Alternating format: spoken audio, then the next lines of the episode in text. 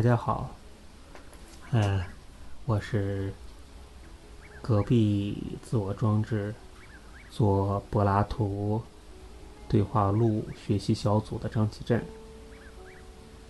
嗯，今天非常荣幸，嗯，受到艾兰德的邀请，来做一个声音征集的活动。嗯，他说是，虽然他有一个问题集，但是还是希望，嗯，就是不要太拘泥于那个问题集，希望跳脱一些，嗯，所以我就想，哈哈，是不是可以录的随意一些？然后我就很随意的，我就很随意的，连连连连文案都没有写，嗯，就开始录这么一个声音。那我录些什么给大家呢？嗯，给大家讲一个故事吧。嗯，我听饭店其实是最早从从集合，然后找到 U 四 D 八，然后从 U 四 D 八再找到小李老师的饭店。嗯，最开始听的时候是一七年还是一八年？嗯，那时候还在上海，然后呃一直听到现在，然后受到小李老师的鼓励，呃也开始写公众号，也开始做自我表达，然后现在开始做自我装置，做这个柏拉图对话录的啊学习小组。嗯，但是我们说回集合，啊，那虽虽然作为这个中年社畜。根本没有精力，呃，去玩电子游戏，啊，但是我却基本上每一期的集合节目都听过来了。前段时间集合上了一个有声书，叫莱博维茨的赞歌，嗯，它是一个啊以天主教文化为底子的。后启示录科幻小说，嗯，因为是天主教为背景嘛，我恰好又是天主教徒，嗯，所以听的时候，呃，就总能被感动到啊，就是，嗯，经常是听着听着就听得泪流雨下，嗯，今天就给大家讲一个。啊，莱博维茨赞歌里的一个小故事吧。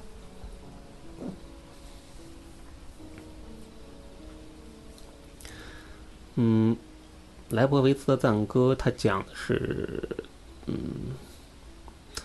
大概有一年，就忽然间发生了核战争。嗯，然后幸存下来的这些人就把核战争，嗯，把世界毁灭归咎于。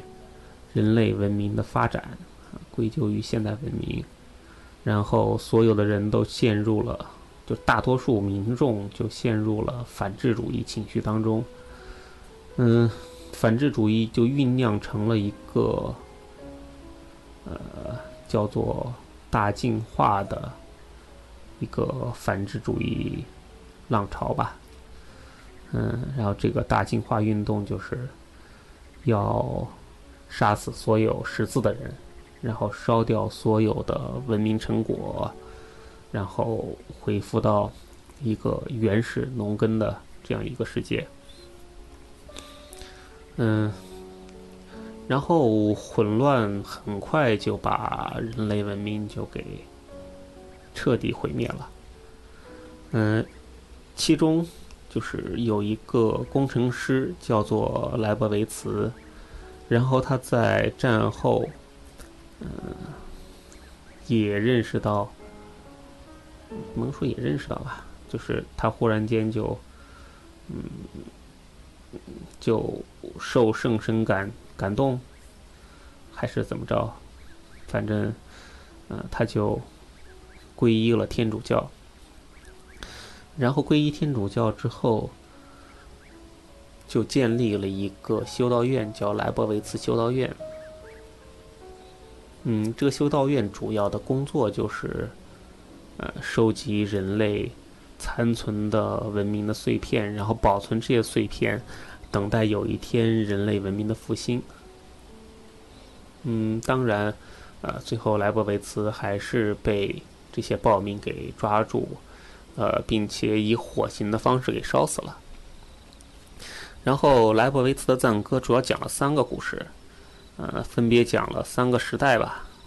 然后第一个时代是，嗯，就是这个世界，呃，刚刚被毁灭大概一两百年的时候，就是人类文明彻底毁灭，呃，还没有复兴起来的一个年代。嗯，第二个故事是发生在大概三四百年，就是那核战后三四百年的这样一个时候。啊，这个时候人类文明又恢复到中世纪这样的一个情况。然后第三个故事是人类文明重新回到一个非常高的位置，然后重新，呃，可以向太空移民，然后，呃，人类又，呃，又发起了核战争，然后又把世界毁灭了这样一个故事。嗯，我想讲的这个故事。呃，也是这个这本书里边最感动我的一个地方，呃，它是发生在就是第一个时间阶段啊的一个小故事。嗯，主人公叫做呃弗朗西斯修士啊，他是莱布维茨修道院的一个修士。嗯，就是那个时代虽然。呃，莱博维茨修道院保存了一点点零星的这个文明的碎片，保保存了一些历史，保存了一些图书，保存了一些图纸。呃，但是世界上已经没有人能够，就是因为我们知道现代科学它是，呃，它是在一个体系里体系内嘛。啊，如果我们割裂的去看一些零星的东西，你不知道它的背景知识，那就跟看天书一样。然后那个时代，人们看到这些图纸、这些文明的碎片，啊，就完全不明白它的意思。嗯，只是像对崇拜这个宗教圣物一样去崇拜这些，啊，这些上一个文明时代的这个遗物。嗯，然后这个弗朗修斯，那个弗朗西斯修士，他就在一个非常机缘巧合的情况下，嗯，就是当时他还不是修士，他还是一个见习的修士的时候，啊，就是在在一个非常机缘巧合的情况下，发现了一份啊莱博维茨的手稿，莱博维茨自己画的一份那个蓝图，嗯，然后他就忽然间就像就是感受到了这个感召。就是我们我们天主教经常说的这个，啊，受到了神的呼召，然后啊，就是这个见习修士一定要受到那个呼召了，啊，他才能够，他才能够成为真正的修士嘛，他才能够，呃，就是就是从从见习才才能转正嘛。然后他就因为偶偶然情况发现了一份蓝图，他就啊感受到了这个神的呼召，感受到了这个感召。嗯，呃，虽然经过一些波折吧，最后他还是从见习修士转成了修士。嗯，他转成修士之后，负责这个修道院的抄写工作。嗯，然后他在业余时间抄写的业抄写的业余时间，嗯，他就嗯把自己的所有的精力用在复制他所找到的那份嗯文件那份图纸上。嗯，刚开始就是他只是忠实的去呃复原复制这份图纸，就是把这份图纸抄一遍。嗯，然后很快就发现，光是抄一遍图纸已经不能够满足他对于这份上个世上个时代遗留下来的文明的遗物，或者说上个时代的这个圣物所能够给他的呃呃呃，就是他对这份圣物的这个呃。崇拜之情啊，或者说是朝圣的心理啊，嗯，他就想想为这个这个这个就是复制品，在做复制品的时候，就想啊把这个复制品做得更精美一些。我们知道蓝图其实不太讲究美学的，因为它只是只是一个工具性的东西嘛。嗯，然后这个修饰就是以美学的原则，比如对称性啊啊一些其他的这个一些原则开始修饰这份图纸啊，拿金线去描摹一些这个线条，然后在线条上画上藤蔓，嗯，然后在空白处画上调皮的小天使。啊这样年复一年，日复一日，他用了整整十七年的时间，啊，制作了一份非常非常非常精美的这么一份复制品。嗯，当时当时的天主教教廷啊，正在讨论是不是要封莱博维茨为圣人。嗯，虽然故事没有明说啊，但是负责封圣调。就是负责去呃调查啊丰盛相关事务的这个神父，看到他的这个看到他的这个复制品之后，就觉得实在太美了，呃，可能他复他的这个复制品都成为了莱布维茨丰盛的一个依据吧。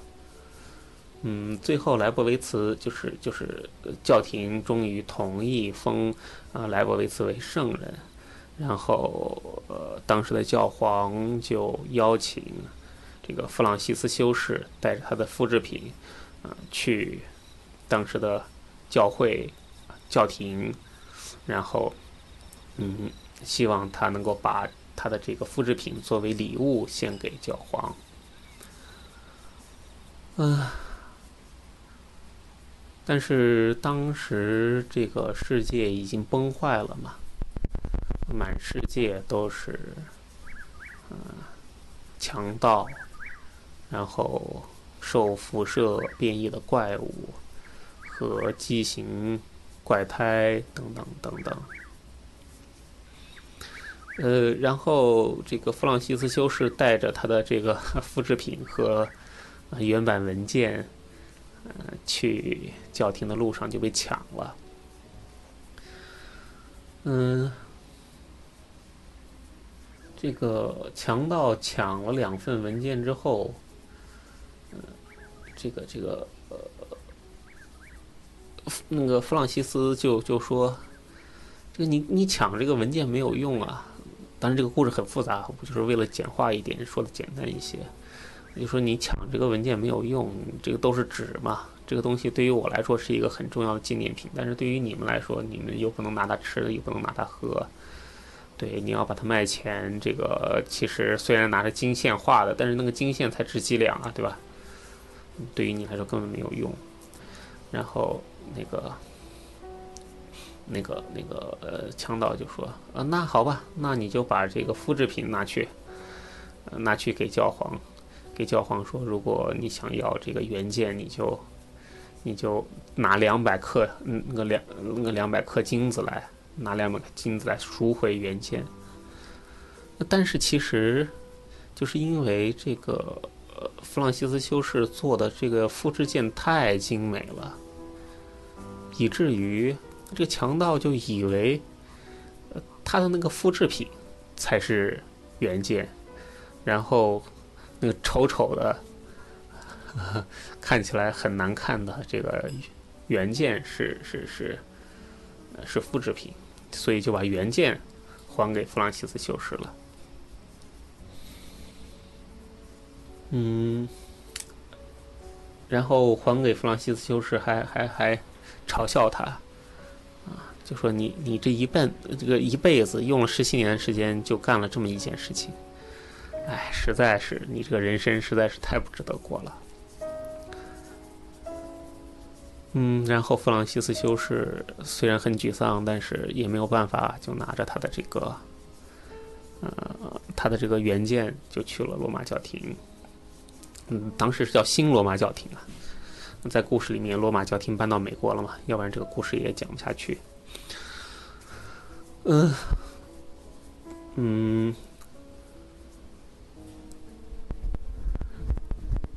弗朗西斯修士去拿着这个去见到教皇，啊，嗯，把他的这个原件献给教皇，嗯，然后教皇就表达了歉意嘛，就说我把你叫来，啊，但是，但是这个叫你受了这么多折磨，还叫人家给抢了，嗯。还把你的这个制作的这个这个这个精美的复制品给抢走了。嗯，然后弗朗西斯修士说：“这个倒没什么关系啊，毕竟原件保存了。唯一可惜的是，唯一可惜的是这个我的十七年啊，就这么毫无价值的就就就多的太不值了。”啊，十七年就就干了这么个事情，嗯，然后教皇说，并不是啊，就是你用了十七年的时间，制作了一份蓝图，制作了一份复制品，然后这份复制品如此的精美，以至于。这个世界上的强盗竟然把它认作真迹，抢走了你的复制品。然而，就是因为你的复制品被强盗抢走了，所以真品原件才能保存下来。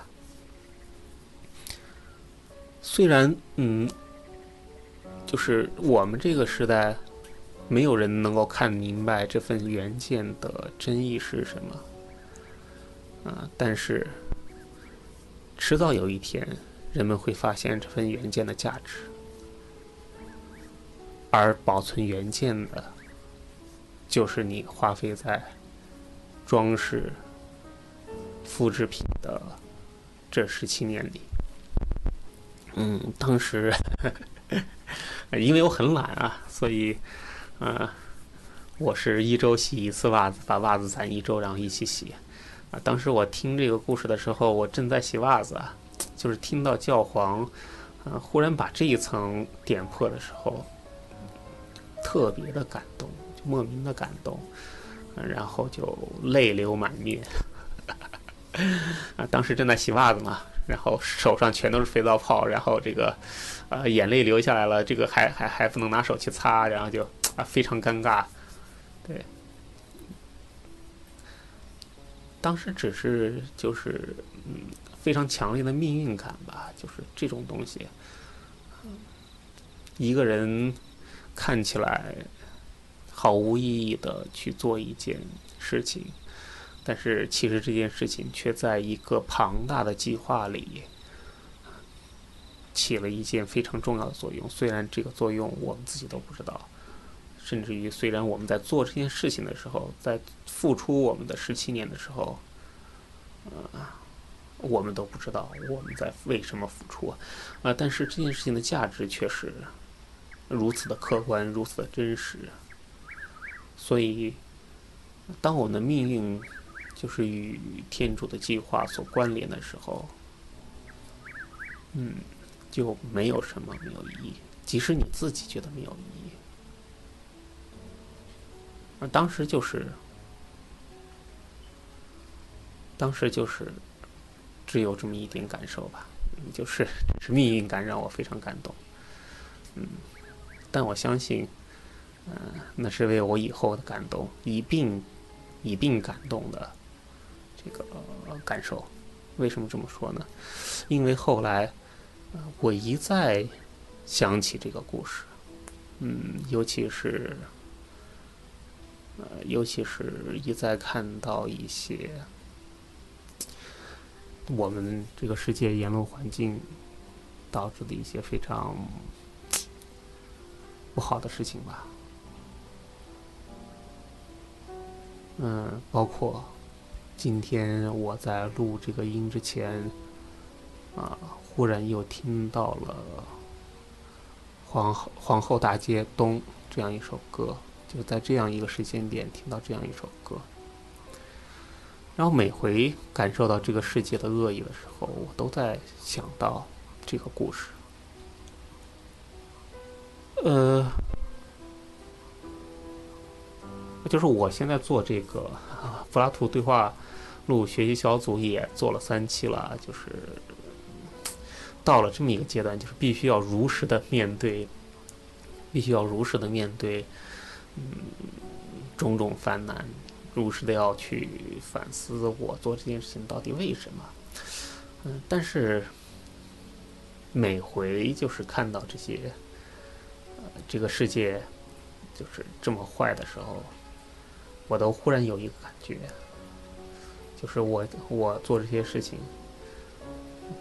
包括我们做这些事情，好像都是啊，伏在那个莱博维茨修道院地下室里幽暗灯光下，在那里去往一份复制品上。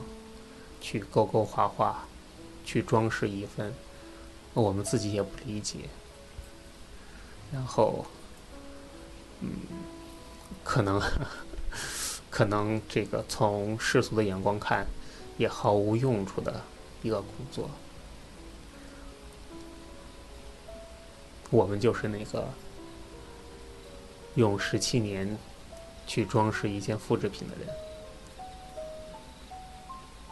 我们装饰复制品，不仅仅是为了装饰复制品，它在一个更大的计划里，它是为了保存一个更有价值的真迹。虽然可能我们这个时代没有人能够明白它的价值是什么，但是我们相信，迟早有一天，它的价值会被人们发现。嗯，大概我今天嗯 就想随随便便讲这么一个故事吧。嗯，因为没有文案，可能磕磕绊绊，讲的也不好。嗯，最后大家来一起听一下那首《皇后大街东》，看看大家有没有伏案。装饰一份复制品的感觉。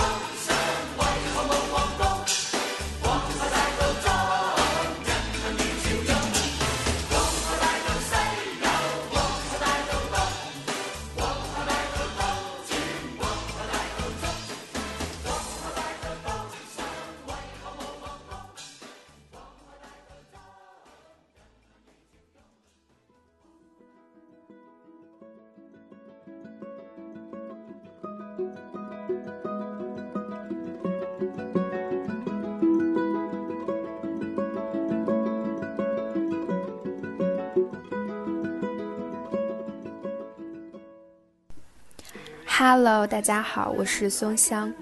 看到 Allen 他们出的这一个关于问题的列表之后呢，我就难以抑制我想要回答他们的冲动。首先，第一个问题，脱去一切社会属性标签，你会怎么介绍自己？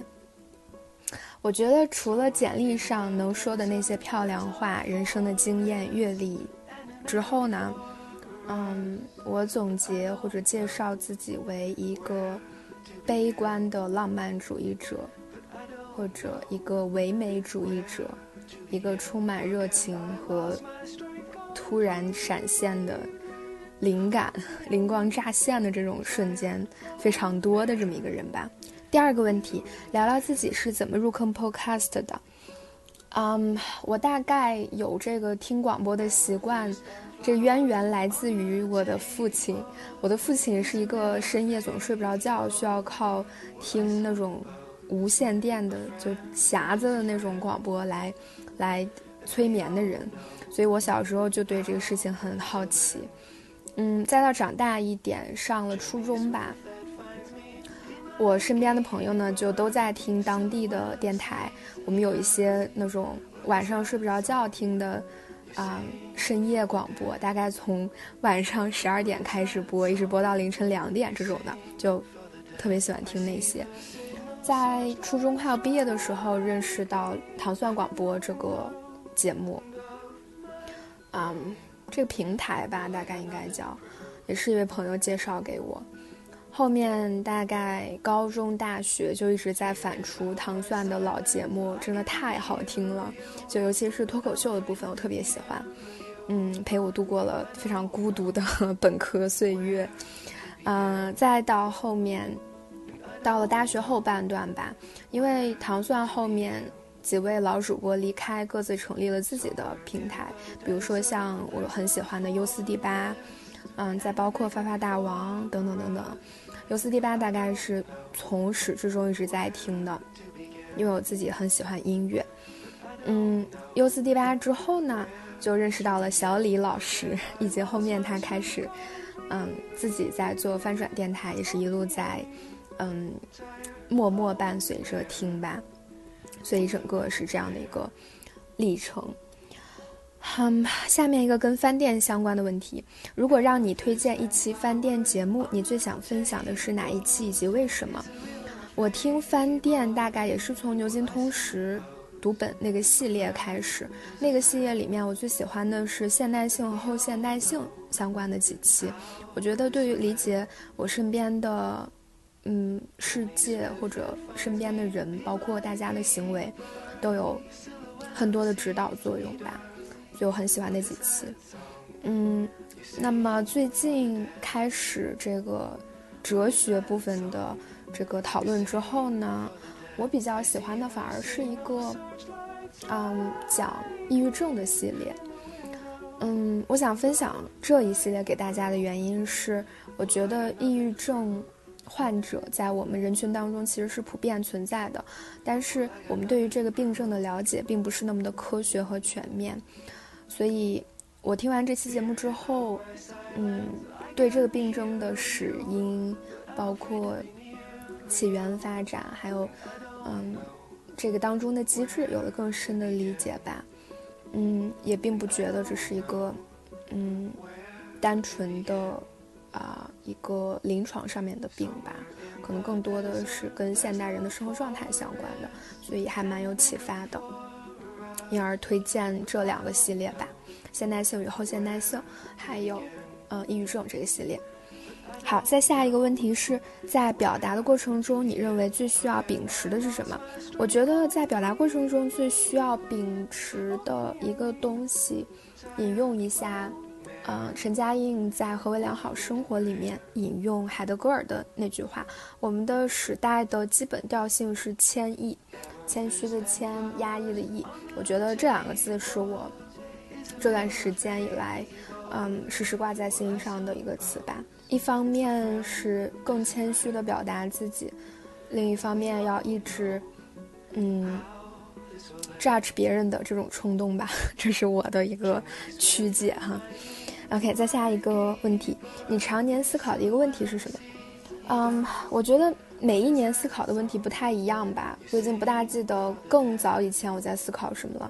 但是，嗯，有两个问题是时常萦绕于心的。第一个是啊，所谓的“我是谁”的问题吧，这个可能会一直伴随着我到到我离世。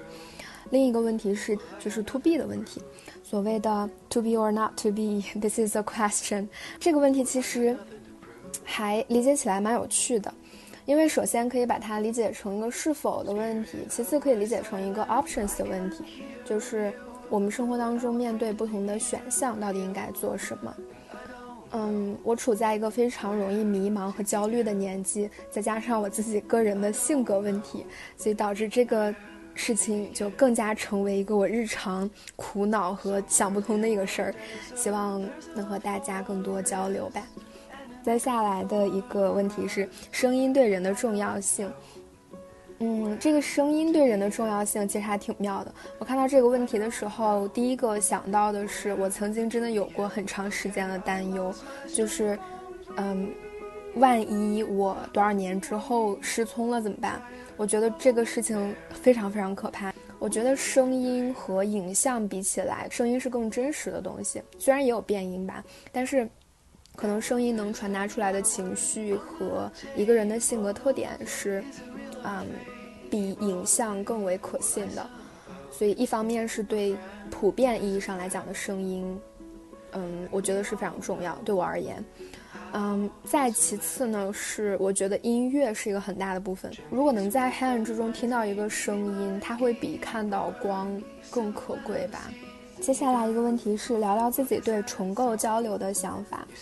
嗯，其实我是第一次看到这个重构交流的术语。按照字面上来理解的话，如果重构交流是必要的，那么隐藏在重构交流之下的其实是重构信任吧。这是我个人的揣测。因为交流意味着敞开心扉，意味着每一只牡蛎都打开它的壳，所以可能信任会更加重要吧。现代社会给人们带来的一个负面的影响是，嗯，大家活得太像孤岛了。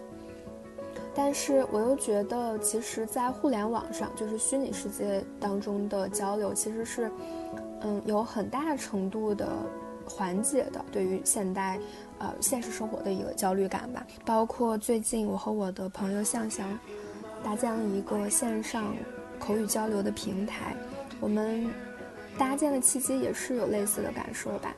当我们在用熟悉的语言和熟悉的人表达隐私的感受的时候，嗯，也许是带有一丝羞怯的，但是反而用这几个因素当中任何一个，如果换作是陌生的。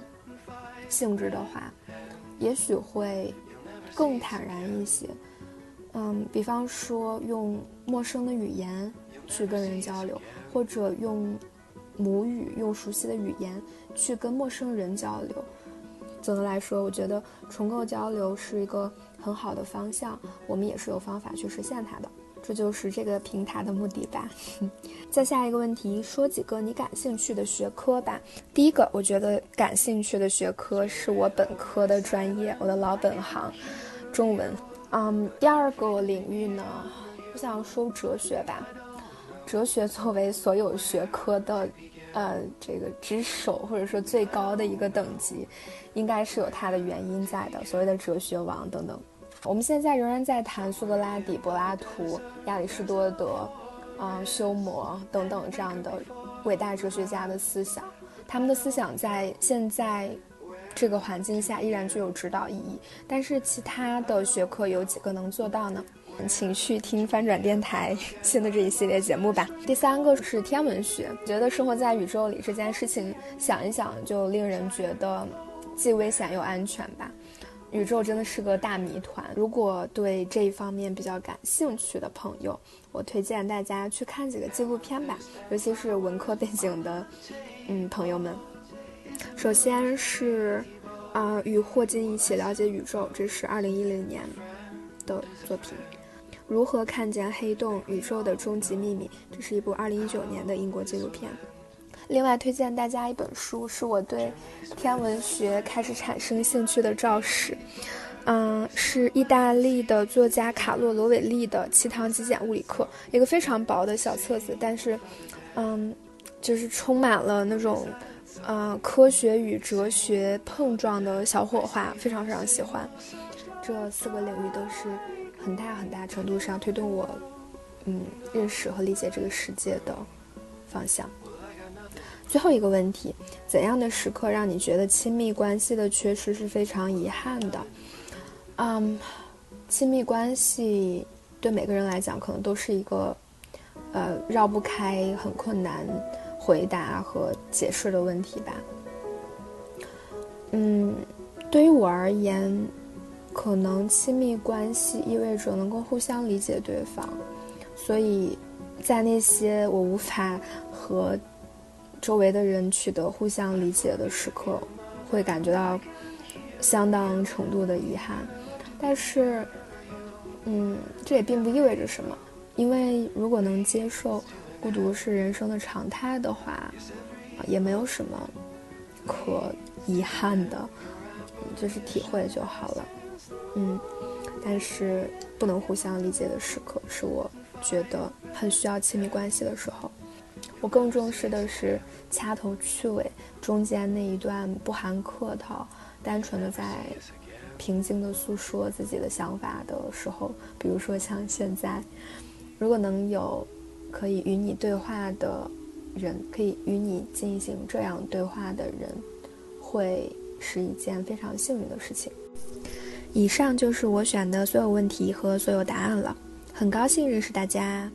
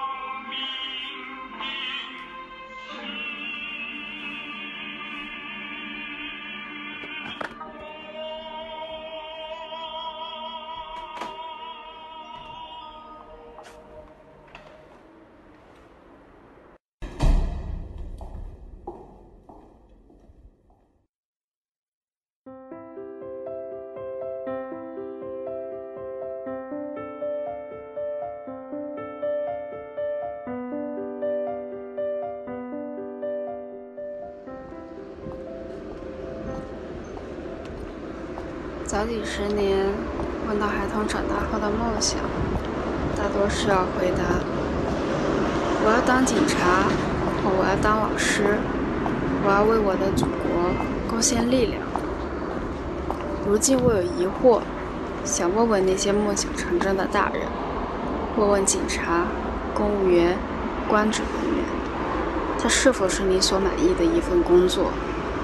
还有一个更重要的问题：你为你的政府与上司工作，为你自身荣誉、利益工作，还是为你自我的道德、为人民服务着？最近的政府人员正光明正大实行一个计划，叫做“杀死野生动物”。他们补贴与实际投入不相符的钱，廉价补贴给了农场主，依着上级的命令，手拿棍棒，昂首走进敞篷，瞄准动物的头部，挥棒而下，一一打死，轻松的不如打死一只蚊子。其中隐约透露着神威。自己也可以轻易主宰生死，又或是这些野生动物被装进五彩斑斓的麻袋，扔进橙色的泥坑，倒进白色的石灰水，最终让它们进入黑色的梦乡。人人要说大势所迫，以及特殊情况下的压迫即是合理的，以及特殊情况下的剥夺即是合理的。我看到一些电影在演着这样一个主题：士兵早年为国家战场杀敌，晚年收留敌国逃难者，想要弥补自己的罪过，身患重症，认为是报应所得。那这些工作者的人呢？他们依然带着光宗耀祖的荣耀，还是带着罪呢？再来说说文明与野蛮，在政府门前弹倒、撒泼、拉横幅的。都是无赖，在政府门前弹倒、撒泼、拉横幅的都是冤情。农场主们跪在政府门前哭嚎，横幅写道：“请求政府合理补偿。”穿着蓝色警服的警察面向群众维持治安，像个记者拿出手机认真的记录与拍摄，亦或是像个护士态度认真的把晕倒的人。搬上救护车，他们这样面向百姓，而原本应该用后背面对他们。为国办事，历担身兼多职。公务员除下乡扶贫以外，额外还有份义务：拦截向中央上访者。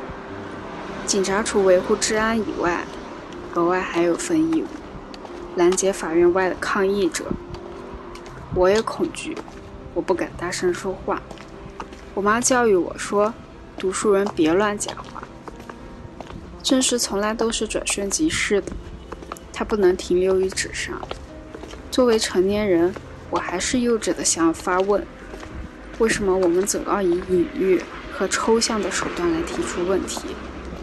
我无法想象经历这些的家人心里有何感想。毕竟那一棒一棒的声音敲得比心跳要更响。今日，我为我父亲的心碎而心碎。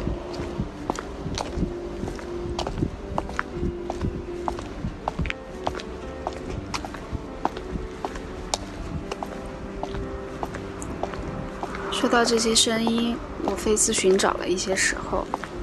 我想，除我嗓子发出的声音以外，我的脚步声代表了另一些。因为想要录下它，我从家走出去。从外走回来，还以为这本应该是一场出走，但是不对，这应该是一场回归。前些天深圳暴雨，我便一直等着要录一场，不录电闪雷鸣，落雨后的水滴声，我没等来。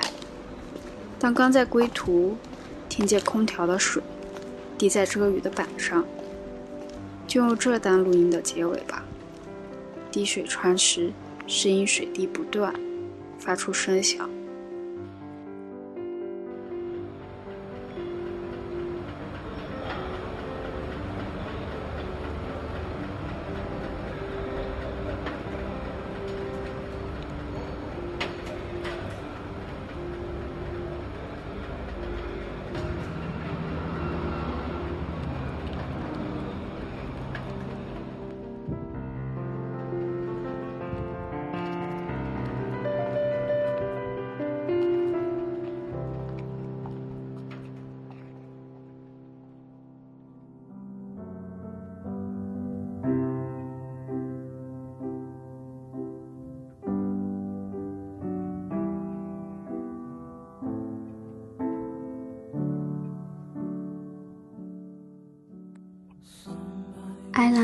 你好，我是叶子。啊，我看到你发的这个关于一些问题的回答，我觉得特别有意思，比我做的事情有意思多了。嗯，我自己在学一个技术性的领域的博士，啊，我觉得特别的没有意思。OK，然后回到这边的一些问题，第一个，脱去一切社会属性标签，你会怎么介绍自己？我感觉我是一个，哎，在风中漂泊的沙粒，嗯，很有可能呃被风卷来卷去，但是我想要去，嗯，自己决定自己的形状，所以我会特别在乎自己的。棱角。第二个是在什么时候、什么情况下接触饭店的？嗯，我是一个朋友推荐的。那时候我正在看托斯托耶夫斯基，然后他就嗯给我推荐了一些饭店录的一些托斯托耶夫斯基的那个。音频，不过呢，啊，那我要多讲一点。说到我那个朋友，嗯我在火车上跟他认识的。嗯，那时候我正在看米兰昆德拉的《嗯不朽的人》，应该是。然后他看到我在看这本书，然后就开始跟我聊天。嗯，后面就这应该是三四年前的事了。后面就断断续续都一直有联系，嗯，不过他最近好像不是很好，嗯，好像有几次想要自杀，嗯，其实我挺担心他的，我给他发消息都没有回，嗯，都好久没有他的联系方式了。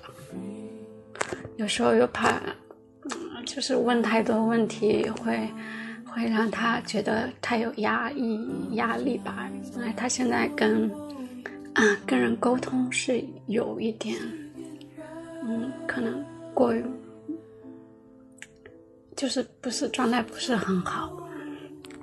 OK，啊，关于这个电台对自己的影响。啊，我觉得饭店对我的影响确实挺大的。嗯，我开始更加系统的在学一些东西。之前，嗯，之前我看书都比较零散，特别就这里一本那里一本的。然后，呃，翻翻转电台的话，基本上是给了我一个。框架跟脉络，嗯，其实其实这样系统的学习，呃，确实影响了我对这个世界的认识。嗯，应该说，我其实会更加呃在乎人。之前我比较毒比较那个轴，对。就认死理的那种。现在可能因为理解，呃，理解的方式多了，嗯，我朋友们就之前的同学都说，现在人情味比较重。如果让你推荐一期饭点节目，你最想分享哪一期？应该是讲抑郁症的那几期吧。对，因为。因为那几期确实，我听了可嗨了。聊聊自己对重构交流的想法，为什么需要交流？嗯，沟通，沟通，确实挺重要的，因为嗯，老生常谈的了。现在我们的理解是在沟通构成我们理解的一个啊，表达构成我们理解的一个重要组成部分，而且这是嗯一点第一点，第二点还有我们生活是。其实人还是需要别人，嗯嗯，我不觉得有人可以自己一个人活，而而跟人在一块儿吧，就得说话呀，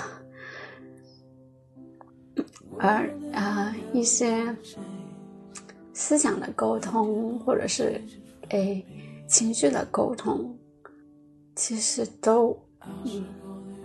挺温暖的，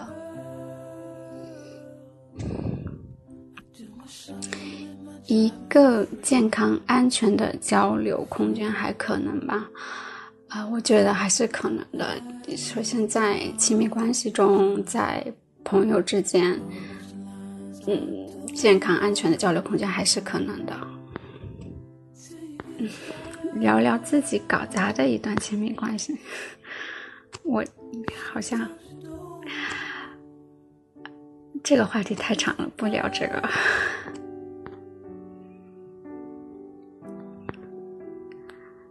哎，我们讲一个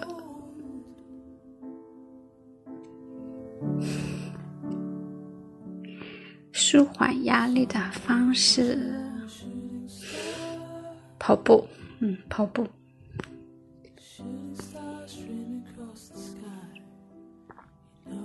有哪些事情一想到就会让你对未来充满期待？我想要有一所房子，然后有一个很大很大的花园，就是农场啊，然后我可以种很多我自己想要的东西，家里有很多书，然后其实这件事情有在计划当中，想到还是挺开心的。嗯，你怎样描述你当下的状态？当下的状态，时而热情激昂，时而萎靡不振。嗯，声音对人的重要性，我觉得声音啊，对人真的很重要。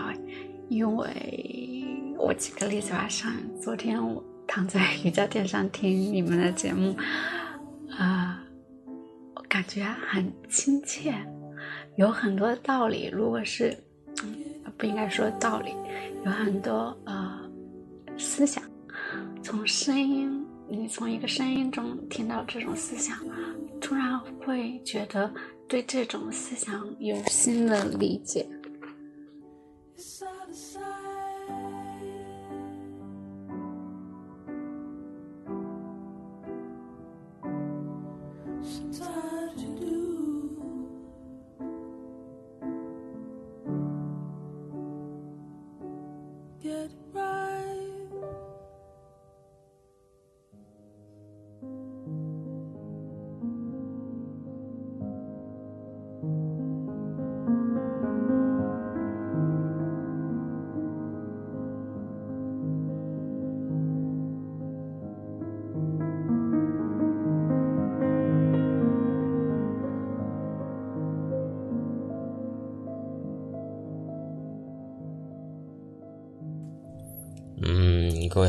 我叫阿强，呃，感谢这里可以给我一次了解或者言说一下自己的机会吧。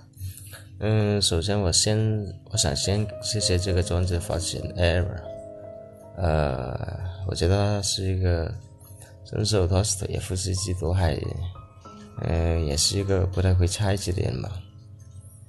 嗯，在互不认识的情况下，呃，我曾经向他。寻求过帮助，而他也给予我了真心的鼓励和帮助。嗯，这对我来说很重要。先看第一个问题：脱去一切社会标签属性，你会怎样介绍自己？呃，我觉得这个问题有点难。嗯，自己大概也没有想过。呃，我想大概是一个容易相信别人的人吧。呃，用广东话来说，有一個容易相信，有一個容易被人氹嘅人。呃，第二个问题，有没有什么让你不愿意重复的负面人生经历，在更深的层面把你变成更好的人？第三个问题是，又在什么时候认识饭店、接触饭店？关于自己和饭店结识过程，呃，我觉得这两个问题可以一起回答。呃，我的负面人生经历是因为当时在一段好好好长的时间吧，觉得生活没有好的出路。嗯，在好一段长的时间里，呃，沉默在赌博当中，寄望于一下子能改变。生活大多的忧虑吧，不过，当然了，不过不出意外的一败涂地，呃，忧虑没解决，却反反倒增加了许多。嗯，自身发生这样，在这个过程当中，也也反思过自己了，嗯，觉得。自己是因为知识的问题吧，或者认识的问题吧，可能是懂得不多吧。呃，所以在这个过程当中，也试着去看书，呃，或者听一些东西来改变自己。嗯，所以在这个过程当中呢，在看理想的公众号，看见了小李老师的这篇。这这是二零幺九年中旬吧，看到他在看理想文章，呃，更新的一篇十六岁少女因为网友投票而死，让他人决定背后的恐惧这篇文章，认识小李老师。呃，当时这篇文章给给到自己很大的震撼，嗯，感觉他这篇文章。说的就是我，就是我，我这一类人吧。嗯，自己大概就是这样的人。啊，我在我在其中的一段吧。呃，里面是这样说到的。呃，为何一个人会去网上让他人为自己的生死做决定？嗯。大概大概我我觉得我是这样子的人，就是做什么事情都不太思考的人吧，包括工作上的、情绪上的，就是觉得有一点问题都会先到网上搜一搜，呃，然后然后筛选一个好的答案吧，筛选一个好的答案当真理来指导自己的生活。嗯，关于关于小老师电台节目，说真的我就听不太懂了，就是每次都是这样咬牙的听。嗯，不过这不碍于我能在从中当中能理解到一点，他说的善的、美的、义的、恶的、正义的东西吧。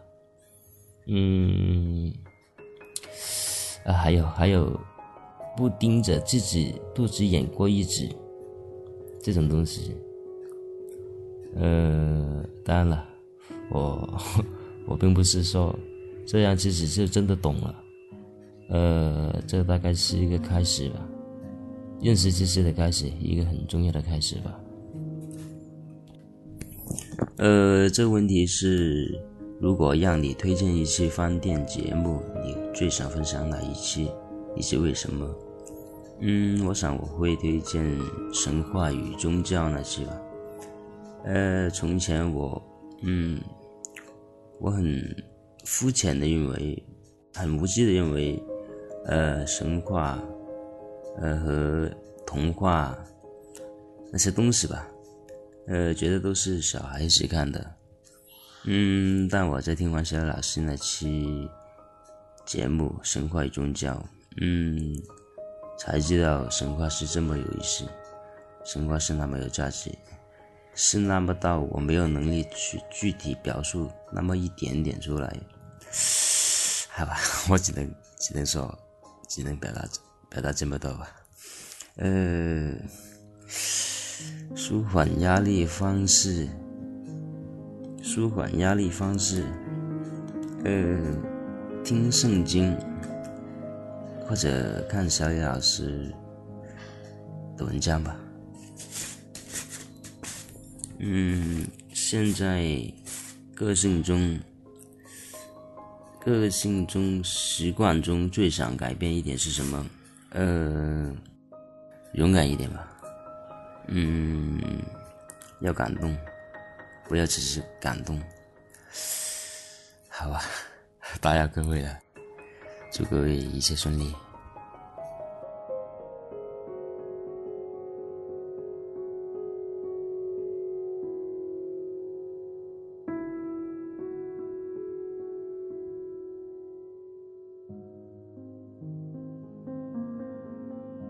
大家好，我是小明，就是小明。大家在课本上经常看到的小明和小红，因为生活中朋友也是这么称呼我的，所以就这样吧，就先称呼我为小明吧。那我先回答上一次的问题吧。推荐一期饭店的节目，我可能最想推荐的是关于叶永青的那一期节目，因为我大学专业是绘画成绘画专业。我自己也画画，所以当里面讲到自己创作艺术的表达的时候，我会直接与我自己的生活产生共通，也是我听饭店以来最不一样的一次感受吧。因为自己有了想要讨论的欲望，不同于以前接触饭店，可能之前的饭店节目对我来说，大多是被动接受他人给你的观点。也许究其原因，也是自己太缺乏生活的经验，没有与人直接的沟通。那推荐自己正在看的一本书，我现在正在看的是《绝歌》，讲的是一九九七年发生在日本神户市的一起恶性连环儿童杀伤事件。该书的作者正是出狱后的犯人自己所写的，讲述自己在十四岁犯下不可弥补的罪行，从被逮捕到出狱后的自己，看待自己生活的一本书。最开始我抱着猎奇的心态去买到这本书，但读着读着之后的感受却越发的不同。我知道现在会有。会有人认为作者不应该出出版这本书，认为这是食人血馒头，是对受害者家庭的第二次伤害。对出版社同意发行该书也有极大的不满。本以为里面作者只是敷衍的提及自己所犯下的错事和一味的道歉，但是没有。书中大量对自己的心理描写讲到。自己在孩提时代是如何一步一步走向不可挽回的深渊，讲述自己在被捕后，母亲来探望自己，自己却是大声喝着让母亲离开，但离开过后，自己却是食不下咽。讲述自己还未犯下罪行的小时候，家中的亲戚对戴上手铐的犯人的看法，以至于读完这本书过后。我并没有感到猎奇或是什么的感受，反倒是里面的一些桥段让我自己有抽泣的感觉，并不是对于作者的同情，而是联想到自己的生活，我自己的童年做错的事情而伤害到的家人让我痛哭。这本书更是，或许这本书更像是一个忏悔录，一个人在时过境迁过后。回忆自己以前犯下的错误，真诚地表达出来。从买来从买从买来到读完好几次，我不敢接着读下去。它太真实的摆在那里，以至于让我害怕面对以前的自己。还有，还有一个就是我自己对家人的关系，也是因为机缘巧合，因为这因为这是疫情的原因，刚好是过年期间，父母暂时放下工作，我自己也是放从大学放寒假回到家中，最开始是我买的一个乐高的一个玩具，一个国际空间站的玩具。本以为还是和往常一样，把自己关在房间里，吃饭的时候再出去。最开始我妈 也在说：“为什么你要买一个小孩子的玩具？”我也是反驳道：“你连拼都拼不好。”结果，结果，结果后来我真的倒是把我的乐高给了我妈，然后我妈就坐在我画画的工作台上，我就端着板凳在旁边。看着她一点一点的拼，期间聊了些有的没的。后来我爸也端了个板凳过来，然后一家人就在一就在一个乐高积木面前折腾。嗯，我觉得挺好，也是第一次改变自己处理家里人的关系，或者这也是我好几年来第一次主动与家里人沟通。做了一下这些打引号的无用功。最开始是饭店对照顾老年痴呆的外婆里面提到的这句打引号的无用功的理解，也是第一次有了生活中实际的感受，才体会到这句打引号的无用功。可能我不知道下一个下一次沟通是什么时候，或者或者我需要下一个乐高吧。好吧，就先讲到这里吧，并并没有录得太长，这次比较仓促。